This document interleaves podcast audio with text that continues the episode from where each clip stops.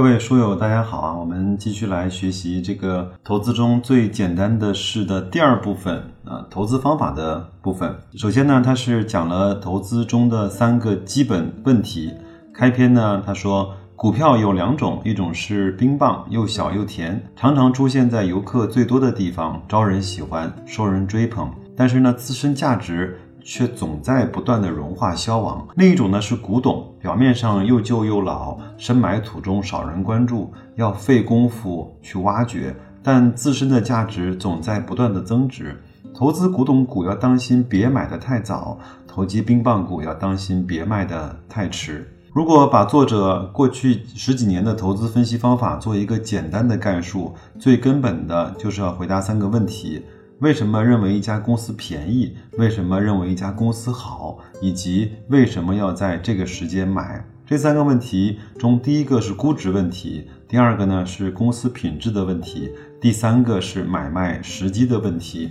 我也建议能够在喜马拉雅前听我跟大家讲这篇书的所有的朋友呢，能够对自己手里面所有的标的、任何一只个股，或者是买的任何一只基金，来问一下这个问题。这个公司是不是够好？它是不是够便宜？那为什么我要现在去买它？如果问完了之后，我相信很多人会把它投资标的里面和持仓股里面很多的股票都会砍掉的。首先来估说估值的问题吧。估值呢可以说是最容易把握的一个股票便不便宜呢，应该是一目了然的。看看市盈率。看看市净率、市销率、企业估值倍数等一系列的指标，那这一部分是最接近科学的，而且是最容易学的。芒格曾经说过：“我们需要的是模糊的正确，也不需要那些精确的错误。”我们需要那些一眼能够看出来胖瘦的企业，而不是通过计算去得到一个或真或假，但是它总是模模糊糊的结果。因为你投资的标的，它应该是那些一眼能够看出来胖瘦的公司。如果不是的话，我建议你远离它。世界上不存在每年都有效的投资的方法。一个投资方法能够长期有效，正是因为它不是每一年都有效。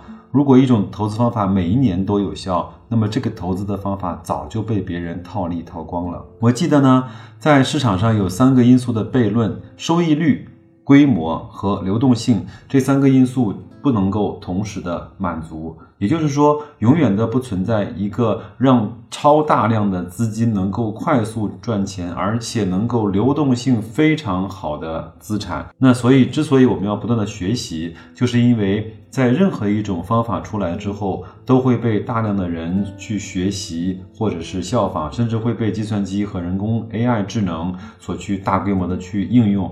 那么这样的一个套利的机会，就迅速的会被填平。另外呢，我前面听许树德的一。期节目啊，他中间讲了一个观点，他他说，之所以现在的整个的牛熊的周期，或者是反弹跟下降的周期会被缩短，因为技术和互联网以及传播的速度在其中扮演了不可或缺的角色。在以前的一轮牛熊的转换的时候呢，有很多人是到了后期才后知后觉的奋不顾身的跑入市场。现在手机互联网智能化之后，所有的媒体和自媒体都会如潮水一般的把哪怕只有一点点微蓝的这种资本市场的波动推送给你。那我也相信很多人会在前期就非常快的跑步进场，也会也会非常快的跑步离场。我想这也是我们后面再来面对投资市场牛熊转换的时候，应该要去 get 到的一个新的特点吧。再来看一看，作者说投资呢有一些基本的分析的工具，呃，在投资分析中，简单的往往是最实用的。我的投资理念非常简单，在好行业中挑选好公好公司，然后等待好价格的时候去买入。那与之相对应的分析工具也非常的简单。首先，第一个呢就是波特的武力模型。我相信很多人如果学习学过。嗯，这种呃营销管理的话，应该知道波特的五力模型是非常经典的一个模型。它讲的是五个因素在一个竞争的业态中，它同时的会出现，就是供应商的讨价能力和购买者的讨价能力。第三个呢是潜在进入者的威胁，第四个呢是替代品的威胁，以及来自于同一行业间的竞争。其实我也。在很早以前就拿武力的模型去套过格力整个它在市场上的竞争的关系，它其实和供应商是一个，包括它和供应商，它和购买者都有很强的讨价还价的能力，甚至是定价权。还有呢，在潜在进入者的威胁中，对格力来说不是一个特别大能看得到的现实存在的威胁。替代品的威胁在空调这个行业基本上现在还没有，没有一个东西可以很快的去颠覆掉空调这样一个品牌，呃呃，空调这样的一个产品。那来自于同行业的，无论是海尔、美的，在空调本身这个领域来说，对它都形不成实质性的挑战。那这个也是我当年做完这个分析了之后，去坚决的去买入格力电器的一个非常。基本的原因。第二个呢是杜邦分析，用它呢可以弄清楚过去啊五年到底这个公司是靠什么赚钱的，到底是它是高利润还是高周转还是高杠杆。我会在节目的信息中会放一张格力公司的杜邦分析，这个其实非常容易看得懂，哪怕你没有任何的财务知识，你都可以看得懂。它其实是从整个的 ROE 开始推演出来的，包括它从 ROE 整个推演出来了总资产的收益率和权益的乘数，包括在下面的所有的东西，大家可以看一看，我觉得非常的清楚啊。第三个呢就是估值的分析，通过同业横比和历史的纵比。加上市值与未来的成长空间的这种比较，在显著低估的时候买入就可以了。这三板斧呢，分别解决的是好行业、好公司和好价格的问题，挑出来的三好学生就是你值得长期持有的好股票了。我再来重复一下，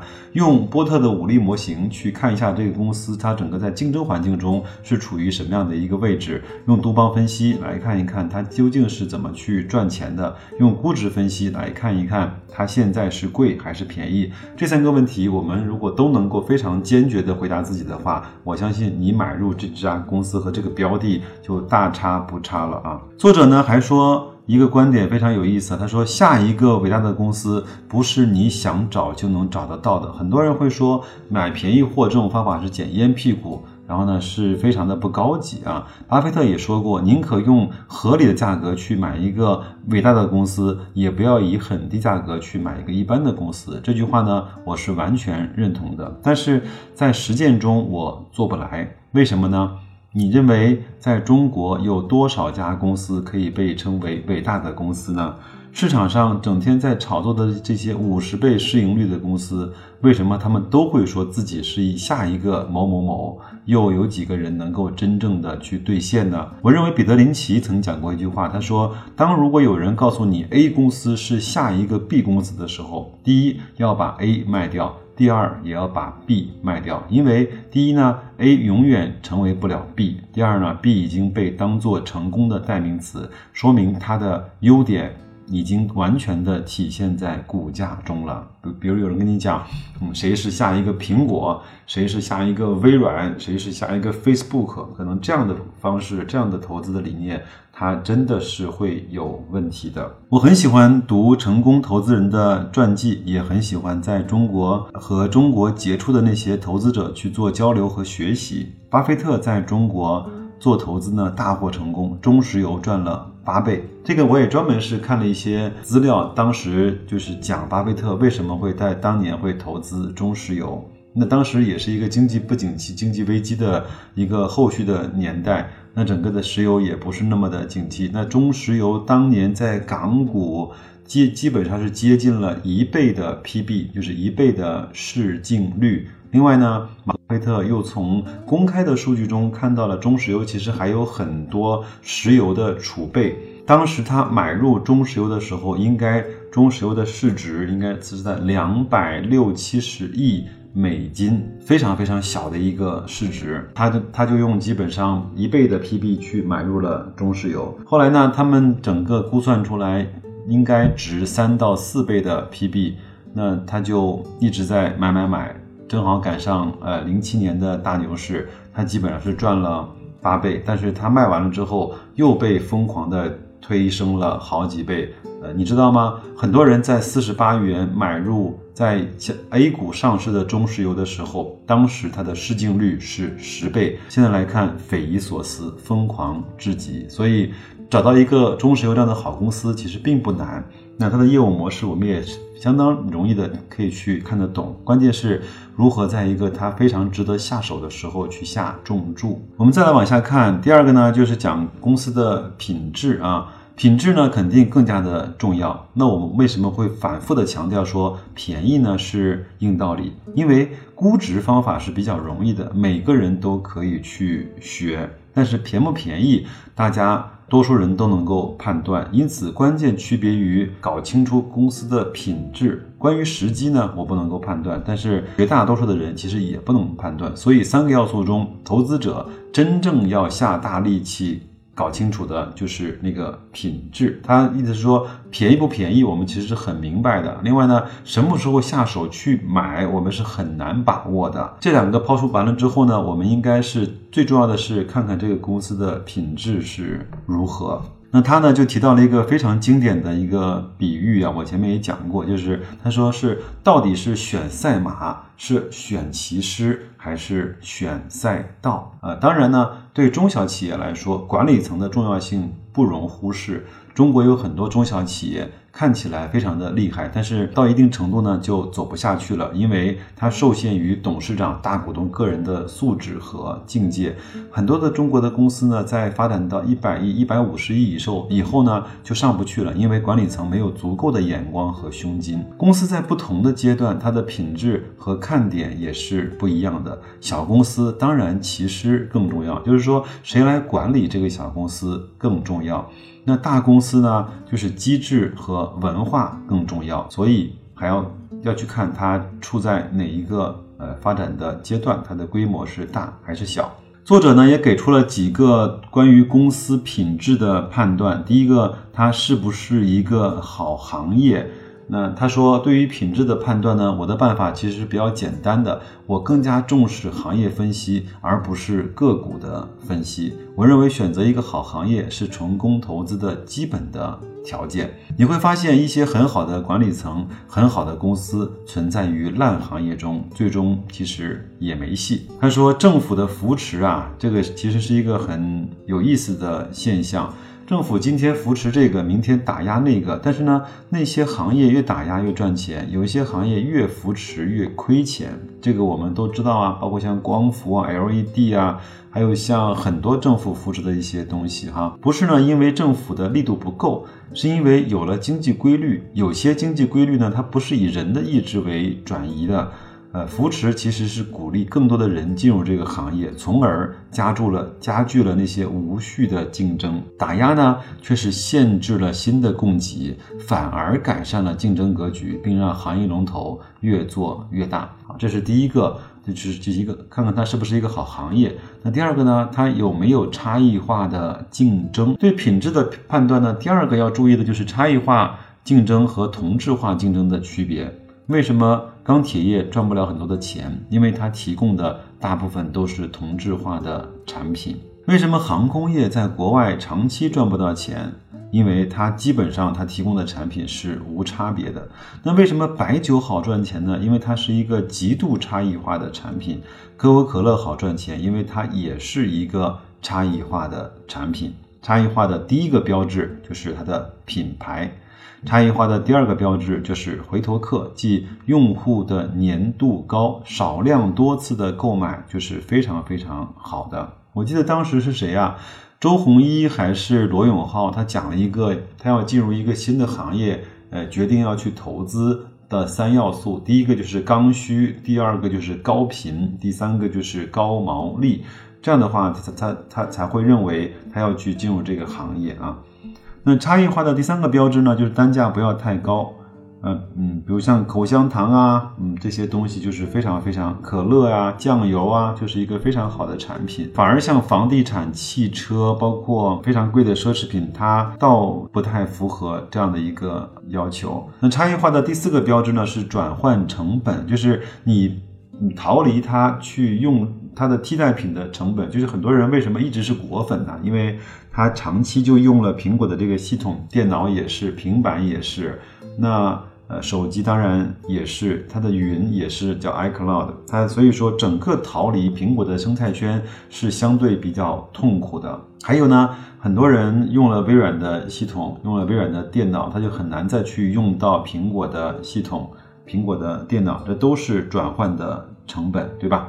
大概就是这个意思啊。还有呢，差异化的第五个标志呢是服务的。网络它是不是能够非常快的能够把它给修好，能够非常快的提供呃好的服务？总结一下吧，判断一家公司所在的行业好不好，首先是要看行业竞争的格局是不是够清晰，领先者有没有品牌的美誉度，领先者的产品售价是不是显著高于其他的竞争者，领先者有没有网络服务的优势，有没有规模效应。产品的销售半径是不是相对较小？有没有回头客？是不是低单价？是不是转换成本高？领先者是不是先发优势？技术变化是不是没有那么快？对品质的判断有很多的指标。核心呢，这是这是不是一门好生意？有没有定价权？是不是一门容易赚钱的生意？好吧，那我讲的稍微快一些。其实，呃，这个里面他讲的也非常的详细。如果你如果觉得对这个部分更加感兴趣的话，你也可以再去翻回头去看那本书啊。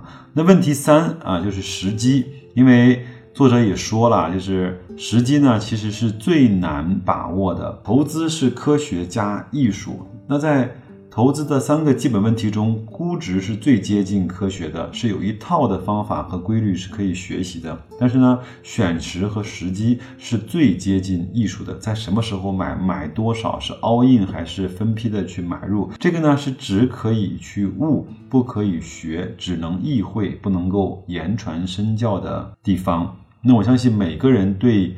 同样的标的，他也会有自己的判断，什么时候买的更多，什么时候买的更少。彼得林奇啊，他非常反对很多人去看那个 K 线图，他说。如果你每年花十分钟在宏观的分分析上，包括你去看那些 K 线图，你就浪费了六百秒，大概就是这样的一个意思吧。最后呢，作者呢是给了几个很很有意思的投资的微论。他说，历史上股市见底的信号啊有几个啊？第一个呢是市场估值在历史的低位，这个其实我们每每次可以从银行螺丝钉啊，包括很多人的。估值包括雪球的蛋卷的各个指数的估值上可以看得到它的百分位在哪里。如果你发现它的 P/E 和 P/B 双双在了历史最低估值的百分之十的区间，那这个时候它应该就是确认处在一个相对比较低的历史的估值。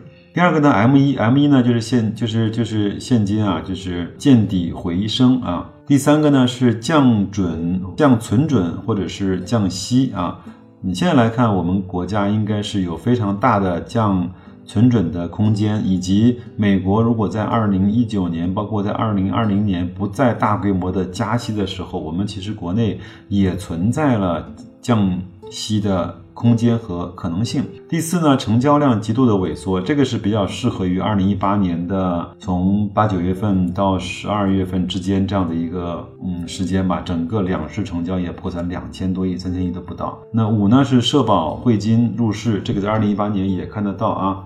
那六呢是大股东和高管的增持，这个也在二零一八年有很多的公司表示他要增持自己的股票。第七。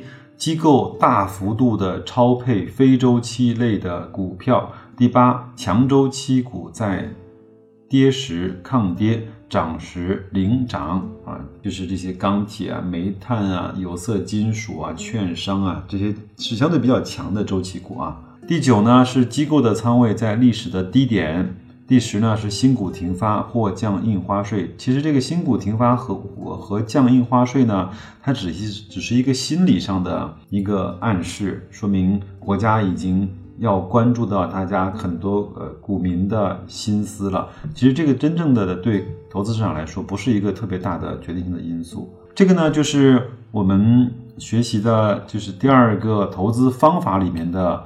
第一小节就是投资的三个基本问题，那也是希望对大家有一些帮助。那就这样，祝各位投资愉快，再见。